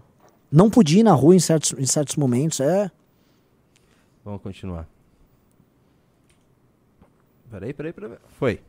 Pagar para ir num show um merda como esse, me desculpe o palavreado, mas eu não consigo me referir a alguém que faz as tentativas pífias de comédia sem ser com um esculacho, volta pra casa e fica conversando com a esposa, fica conversando com o marido e achando que aquilo foi maravilhoso, foi o supra-sumo do humor nacional, entendeu? É isso que é um grande problema pra mim. Saber que essas pessoas elas estudam com a gente, que elas estão no- no- na universidade que vocês estudam, que elas estão na academia É um que doente, cara. frequentam, É um que doente. Ah, muito autoritário. Seus amigos, seus vizinhos. Então prendam essas pessoas, é ou não é? Tipo Prendam humor. eles. Eles bonito. Prendam Léo legal. Lins, Eles prenda um todos. maior, que é um problema social. Um problema social em que uma parte da sociedade dá risada com crime. Tem uma parte da sociedade que acha engraçado o crime. Crime de preconceito. Crime de preconceito. Aí veja só como ele enche a boca pra falar crime, porque vem um STF ao arrepio da divisão dos poderes, ao arrepio da autonomia do legislativo e aí legisla. Não, tudo isso, gordofobia pode ser, sei lá, equiparada a injúria racial. Cana. Não, não, você foi transfóbico. Não, não, não, você não falou o pronome do fulano? Não. ah, esse cara enche a boca, né? Ah, porque crime do quê? Crime? Isso não foi sequer tipificado. O Congresso nunca legislou sobre isso. Até porque o Congresso é bom pra roubar. O Congresso brasileiro gosta de roubar. Mas legislar tema polêmico, aí não. Aí os caras são frouxos. preconceito, racismo, homofobia, transfobia, pedofilia. Ele é um psicopata, Helder. Ele não tem empatia por absolutamente ninguém, só os brancos amigos. Não sei se. Só os brancos amigos dele. Ele é um amigos, psicopata. é. É uma pessoa. É, Dois brancos ali falando precisa ser isso. penalizado. E aí o, o seu Fábio Porchat vir defender uma pessoa dessa, por favor. né? Não, não tem condições, não tem defesa, né? Não tem defesa. E Não o, tem o Mano defesa. Brown falou um negócio interessante sobre isso aí. Eu acho, eu acho que é muito Eu vou bom pular a parte do Mano Mano Brown, Brown, porque tem um que é um bosta. Eu odeio ouvir Mano Brown, mano. Aí o, Eu odeio se eu o Mano reagir você, vão falar, ai, é o- ele, ele odeia porque o Mano Brown é negro. Não, porque é um, verdade. é um rapper comunista. É um rapper comunista. E, aí nesse vídeo ele tá reclamando da. Porque o- alguma coisa sobre estereotipar o pessoal da comunidade. Ele é um comunista, Hum, rapper comunista que ganha. faz show pra Playboy pra ganhar dinheiro, estereotipando o pessoal da comunidade. é, Esse é o. é. O Mano Brown. perfeito. E o Mano Brown também, vão lembrar que ele fazia toda aquela pose, toda aquela cena. E aí ele virou o garoto propaganda da Marta Suplicy, que é uma mulher que ficava andando na periferia com suas bolsas da Gucci. Sei lá, eu sempre falo marcas que eu nem sei se existe bolsa da Gucci. Suas roupas da Fendi, da. sei lá, essas marcas marca italiana brega, que eu acho tudo horrível. Né? E ele ficava lá, oh, não, essa aí, ela tá ajudando a periferia, tá ligado? O cara vira, mano. mano. É, tá ligado, mano? Aí ajudando a, a Marta Suplicy. Parabéns, uma mulher que mora no Jardim Europa, casada com o Eduardo Suplicy, mora numa mansão gigantesca lá, uma das famílias donas de São Paulo. Aí o cara lá todo mal, lá fazendo sendo cabo eleitoral dela. O pessoal falando. Branquíssima, Ai, loiríssima. Ai, não, mas Racionais é bom, ok. Tipo. Ela é, Dá Racionais, pra- dá pra você Racionais não é bom. Racionais é ótimo. Ah, ok, Racionais dá- é mas muito bom. separem, separem, assim, o artista do, do que ele falando. Porque normalmente quando o artista abre a boca pra falar sobre política, ele fala bosta. Uma muita, Fala muita. muita bosta. Cara, eu, eu adoro o Rage Against the Machine. Agora vejam o que o Tom Morello e o Zac Della Rocha falam. é inimputável. Veja o que o. Pô, eu gostava muito de Strokes. O Julio Casablanca fala merda? Só fa- agora ele começou a mudar um pouquinho. Só, assim, não é assim, ele é um Nossa. ativista, ele fazia shows pro Bernie Sanders, é, é patético.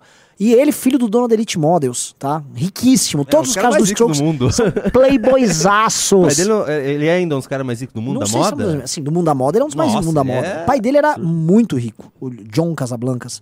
O outros aqui, vamos botar aqui o, meu Deus do céu, o Sonic Youth. Adorava Sonic Youth. Adoro.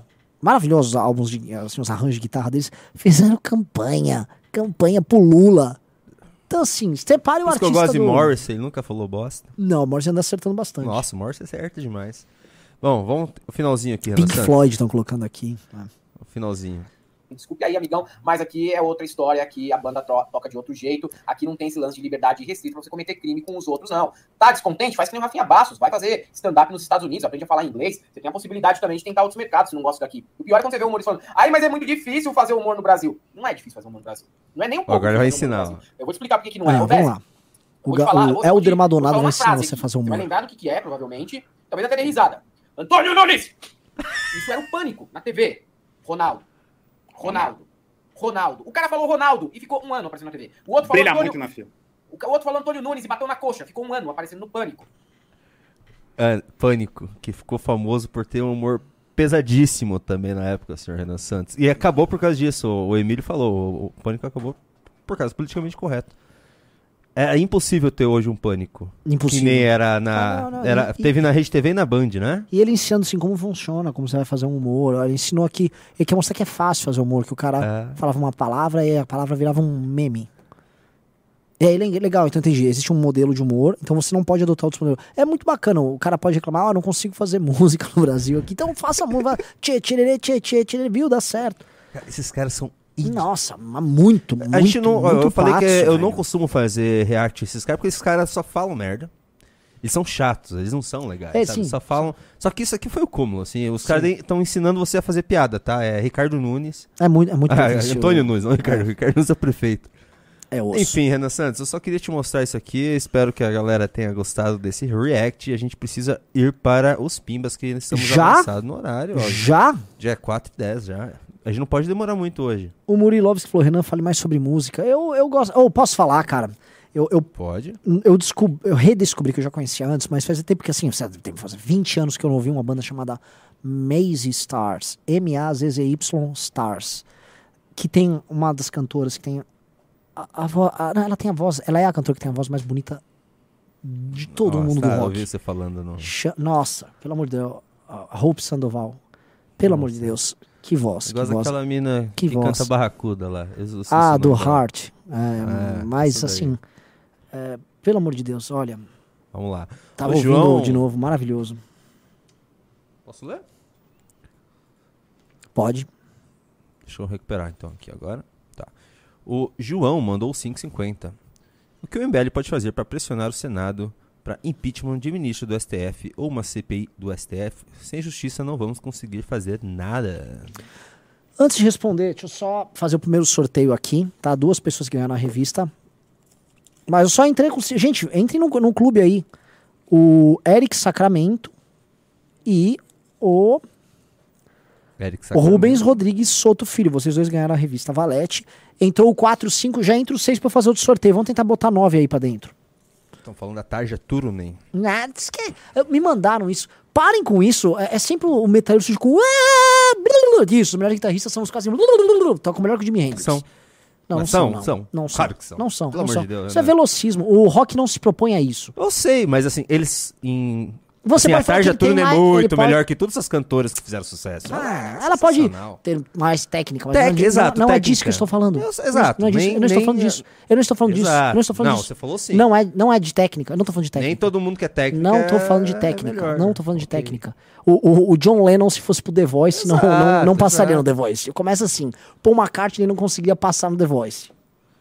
Esses papinhos de metal é papo de criança. É, é, papinho real, é verdade. Ele é melhor. Ah, nossa. pra você o Bob música- Dylan, Pra o Bob Dylan, do, do Beatles é três acordes. o Bob disso e muda a história da É, música, exato. enquanto que o outro Ei, Mas para. em técnica é melhor. pronto. Para. Um cara citou o John Mayer. John Mayer toca demais. Deixa eu ver o que tem no WhatsApp. Você pega o. Kiko Loureiro da vida, você acha que não, não é um dos melhores guitarristas, Renan Santos? Vamos lá. O Eduardo Curado mandou 22 reais. Ele mandou duas perguntas. Ele mandou dois pimbas de 22 reais. Vou ler junto. Fiz essa pergunta no e detalhe, mas queria ouvir de vocês. O Arthur achou que eu falei da Lavatorga, mas estou falando desse que o Marcel está coletando assinaturas. Uma eventual, uma eventual CPI de abuso de autoridade do judiciário teria efetividade prática se aberta na Câmara? Qualquer atitude a ser tomada em relação ao judiciário não deveria partir do Senado? Ah, é- há uma discussão disso, mas o Senado é o foro ideal se você quiser punir alguém. E com certeza isso entraria em questões de constitucionalidade, se pode ou não pode convocar na Câmara, e aí quem ia definir isso é o próprio STF.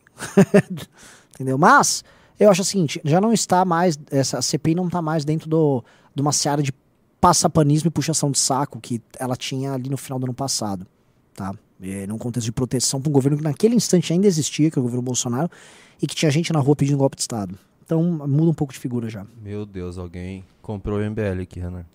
Um cara falou que é Mazzy Star, não Maze Star. É Mazzy Star ou Maze Você Star? não sabe falar, Renan? Aí complica, hein? O Felipe Braganholo de Carlos mandou 11 reais. Pessoal, o MBL não consegue criar um modo de doar um clube para membros de uma lista pré-verificada. Exemplo, eu que já sou clube, compro uma assinatura, tri 100 anual, e deixo para o MBL doar para alguém. Eu acho que deveria. A gente poderia ir atrás de, de pessoas, em geral, pessoas mais humildes e jovens que não tem como pagar. Acho Ah, sensacional. Seria bom, hein?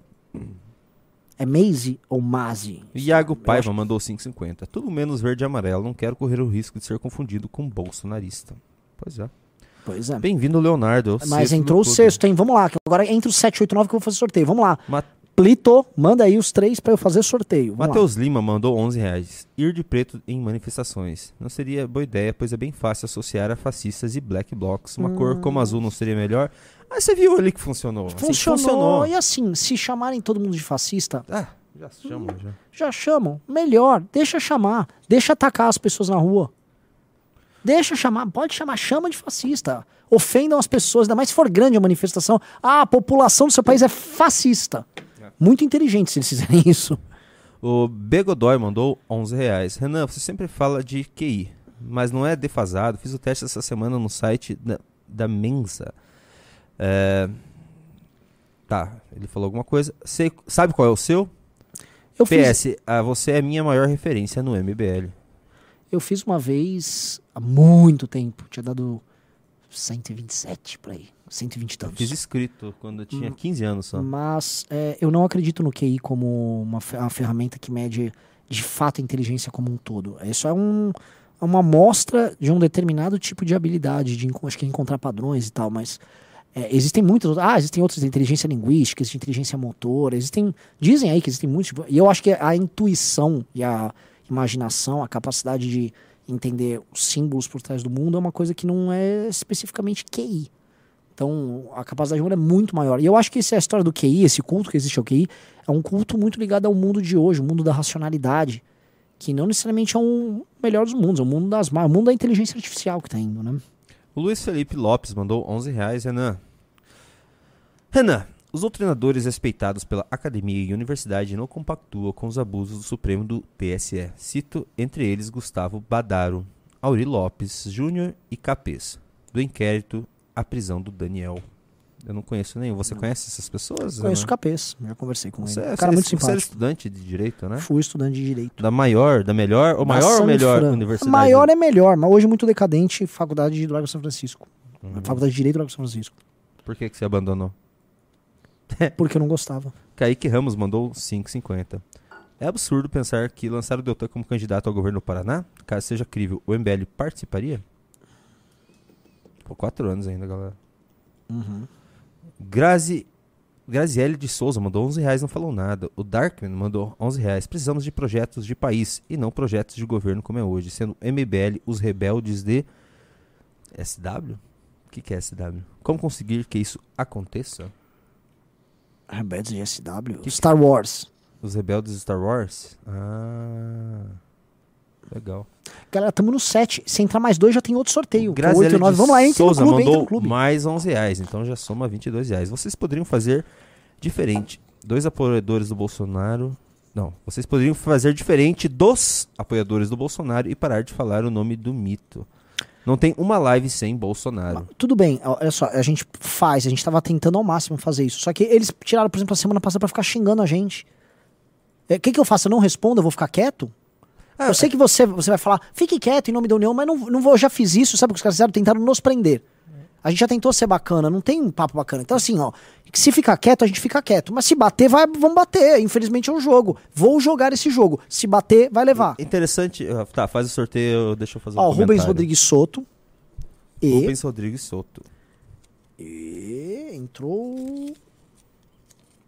Júlio César do Nascimento, bem-vindo ao clube. Vocês ganharam a revista Valete. Renan. Entrem o 8 e o 9 pra fazer sorteio. A gente reagiu a uns gordinhos libertários, acho que sexta-feira. Tem um pessoal que ficou brabo falando que a gente que são libertários, que a gente não quer unir, que a gente fica atacando. Assim, eles nos atacaram. E todo, assim, por via de regra, todo esse pessoal libertário, a gente sempre. Historicamente, o MBL foi o que melhor tratou essa galera, trouxe pra. Né, Já levamos muito em a gente Trouxe, a gente trouxe pra evento. Eu levava pra, uh, pra evento essa galera. E eles sempre vieram com facada nas costas, sempre atacaram a gente. E depois o movimento libertário inteiro de cabo a rabo, cabo a rabo virou bolsonarista. Exato. Inteiro. E a gente tava respondendo um ataque que o cara chamou o Renan de ladrão. De ladrão. E o pessoal ficou bravo que a gente ficou ah, mas quem ficou bravo? Ah, Crianças um libertárias? De... Pô, eu não ligo para essas pessoas. Eu, honestamente, pô, a gente já não liga para bolsonarismo que, por exemplo, pega uma fatia de milhões e milhões de brasileiros. Eu não ligo pro libertário que tá me xingando. Honestamente, libertário que vai arrumar algo que fazer. Sabe? Coisa chata. Pois é. Tá. O Antônio Carlos Martins mandou 10 dólares. Lula, no primeiro governo, pegou um país em ascensão no mundo e era um exótico trabalhador que o mundo queria saber quem era. Sim. Hoje a gente sabe que ele foi um corrupto e preso, solto por um conluio. Eu posso comentar sobre isso, Junito? É, isso eu é deixo. muito verdade. É, pô, eu já estive fora do Brasil para entender essa visão. Quando eu tive, por exemplo, em 2008, 2009, fora do Brasil, estava na Alemanha, é, a, o pessoal conversava com muita curiosidade sobre o Brasil e achava sensacional a ideia de que um trabalhador muito humilde, um cara que na cabeça deles veio muito de baixo, os caras estavam falando, esse cara passou fome, esse cara estava conseguindo fazer o Brasil crescer muito. Tipo, como se o Brasil tivesse olhado para o próprio povo e do próprio povo tivesse emergido as soluções para tornar o Brasil um país né, internacionalmente poderoso e tal, e que isso, sim, animava eles e achavam ele um homem comum, um homem que foi? Mais pro meio, você tá no canto da tela. Ah, um homem comum, um homem muito legal. Então a galera era apaixonada por isso. Algumas coisas derrubaram isso o, o, a prisão dele queimou demais a imagem. O Brasil deixou de ser comentado e o Brasil desde 2012, 2013, o Brasil simplesmente não é mais comentado como uma potência, como nada. O Brasil é visto como um país em crise, ah, um eterno país em desenvolvimento em crise, que não está mais no noticiário, o mundo não acha mais divertido. E assim, vamos falar outros elementos. O Brasil, o 7 a 1 que houve, é, a queda do PT, a prisão do Lula, a, a o fato do Brasil ter se tornado um país economicamente não tão importante, o fato do, dos BRICS, o Brasil, até a Rússia passou o PIB do Brasil, o Brasil se tornou meio que, dane-se, ninguém dá bola pro Brasil. O Brasil é um país que as pessoas não dão bola mais. Essa é a triste verdade. Ninguém liga muito pro Brasil. E aí o Lula se tornou só um cara que, enfim, já não é mais aquela história excitante que os caras tinham para contar. Ainda mais agora quando ele se posiciona ao lado dos inimigos deles, né? Vamos combinar Nossa. com um cara no primeiro mundo, um cara que mora na Alemanha, que fica ouvindo histórias do Putin querer usar armas nucleares ou, ou acabar com o fornecimento de gás. Esse cara fala: Ah, entendi, aquele, aquele, aquele brasileiro. Que no fundo eles acham, né? Se o cara for te chamar de brasileiro lá na gringa, é, é, a palavra brasileiro vai vir carregada de uma série de coisas. Esse cara não vou nem comentar. O Bruno Versosa, Renan Santos, mandou 27,90 e fez um belo comentário. O comediante só faz uma releitura da realidade. Ele não inventa essas coisas, elas já existem. O mundo é bizarro. Sim. Sim. O Fábio... E ele tem que fazer isso. O Fábio Santos mandou 5,50. Tem, tem que ter um plano nacional de industrialização, reformas e redução do Estado. Mas com essa Constituição atual, nada disso vai andar. Constituinte já. Olha, o assunto, o assunto de uma constituinte vem crescendo, muita gente vem falando. Por quê? Porque a atual Constituição, dado a situação em que o STF legisla, o executivo não administra o orçamento, que administra é o legislativo, e o, e o judiciário decide o que, o que é lei, o que pode ou não pode. É um país que não existe. A democracia é fictícia aqui. É um país que você. Ah, não, tem uma liberdade que você pode votar na eleição, sim, só que para montar um partido é inferno é, caciques decidem o dinheiro que vai para os partidos e as redes sociais para fazer política estão sendo restritas. Desculpa, essa Constituição morreu. A gente está vivendo um, um, resto de história tá, dessa Constituição. Então, é, vai ter que ser pactuado um novo acordo nacional menos injusto e que não seja, obviamente, criado pelas mesmas cabeças que criaram de 88, que fracassou. O Leandro Ribeiro mandou 5,50. O deus dos woke é uma cabra com duas crianças do lado. Procura aí. Credo? Nunca ouvi falar. Tá mesmo? Não sei. O Bruno Versosa mandou 10,90. Renan ama um libertário. Não tira eles da boca. Viu? Olha só. Eu, eu não falei nada. Fui eu que falei. Ai, ai. O Fernando Marques mandou 5,50. Uma coisa é Capitão Nascimento, outra coisa é Wagner Moura. Pois é, e olha, o Wagner Moura é um dos maiores atores brasileiros em atividade. Wagner Moura é um grandioso Nossa ator. Senhora. Gente, é, é, complicado, cara. Se a gente for levar para esse campo, volta a falar. É, é, é Olha as atuações dele. É, Racionais é sensacional, sensacional. Uh, Caetano Veloso tem algumas coisas sensacionais. Chico Buarque tem coisas sensacionais. é um bando idiota. O que, que eu vou falar? Gilberto Gil tem coisas sensacionais se eu pegar a opinião dessas pessoas, mas.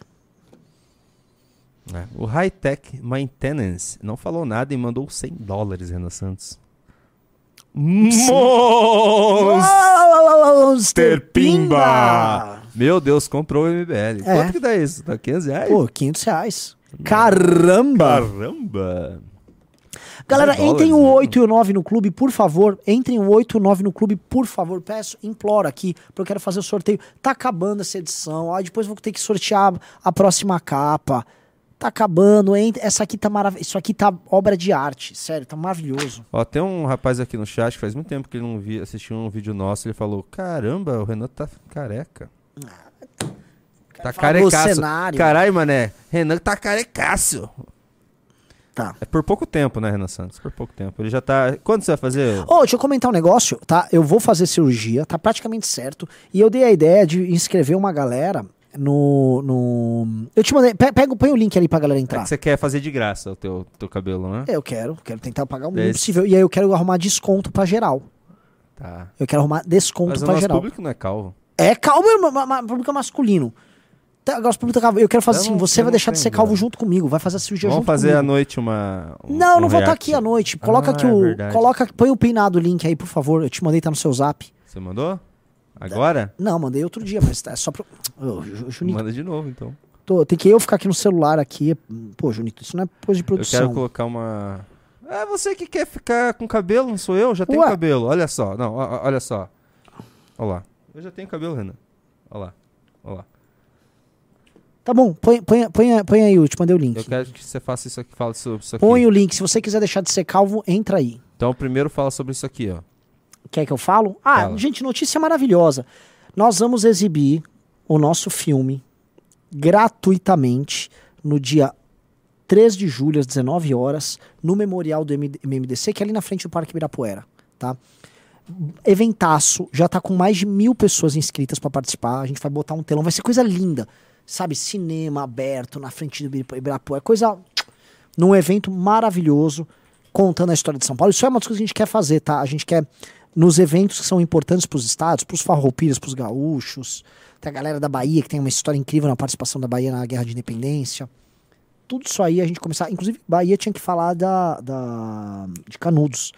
A gente quer começar a participar, o MBL participar dos atos culturais históricos da identidade brasileira nos respectivos estados. Aqui em São Paulo tem isso, até porque a gente, enfim, é mais forte em São Paulo, então já está mais organizado aqui. Vai ter esse evento fabuloso. Vamos passar o filme dia 3 de julho, às 19 horas, no memorial do MMDC. Se inscrevam. Qual- É mbl.org.br barra SP. Então, pô, não tinha o link aí, né? mbl.org.br barra SP. Ok. É... Vamos continuar. Eu coloquei o que você pediu. É que, assim, o link que você pediu é pro cabelo. Tá pinado. Ótimo. Ah, vamos lá, o Tactical BR. Ele mandou 22 reais. Tive o prazer de conhecer o Renan, Arthur e o Kim na Rádio Fritura. Sou libertário, mas não otário. É. Vocês fazem mais pelo movimento libertário que- do que os libertários. Exatamente. Nem todo libertário é otário. O trabalho de vocês é impecável. Pô, maravilhoso. Eu fico muito. Te explicar. O MBL é cheio de libertários. A Sim. começar o riso, né? O, o- libertáriozão, sim, sempre foi. Agora, a- existe o movimento libertário. Igual assim, eu me defino como um liberal. Um Mas eu não tenho nada a ver com o movimento liberal brasileiro, que é vergonhoso. O movimento é a forma como uma determinada, um determinado conjunto de ideias se expressa através de suas lideranças em determinada conjunto, conjuntura local.